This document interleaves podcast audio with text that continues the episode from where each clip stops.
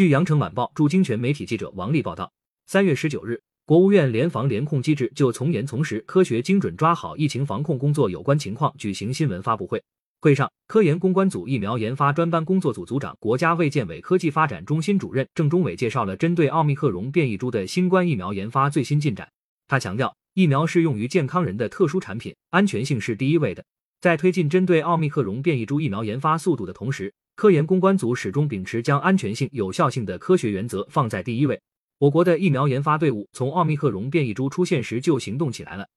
到目前为止取得了积极进展。进展比较快的，已经完成了临床前研究，正在向国家药监部门滚动提交有关临床试验的申报材料。郑中伟详细介绍道，比如灭活疫苗已经开展了单价，以及德尔塔加奥密克戎两价，还有原型株加德尔塔加奥密克戎三价疫苗的研发工作，基本完成了临床前研究。并且进行了生产验证。重组蛋白疫苗有开展阿尔法加贝塔加德尔塔加奥密克戎四价疫苗的研发，正在申请境外的临床试验。腺病毒载体疫苗已经进行了疫苗株的优化制备，正在开展临床前的研究。mRNA 疫苗正在积极推进临床前的一些研究工作。此外，我们前期的一些疫苗目前在境外推进的三期临床续管研究的过程中，也得到了针对奥密克戎变异株的一些保护力数据。郑中伟表示，总的来说，奥密克戎变异株以及之前的变异株一出现，疫苗研发单位就及时行动起来了。遵循的基本原则就是宁可备而不用，绝不会用而不备。感谢收听羊城晚报广东头条，更多新闻资讯，请关注羊城派。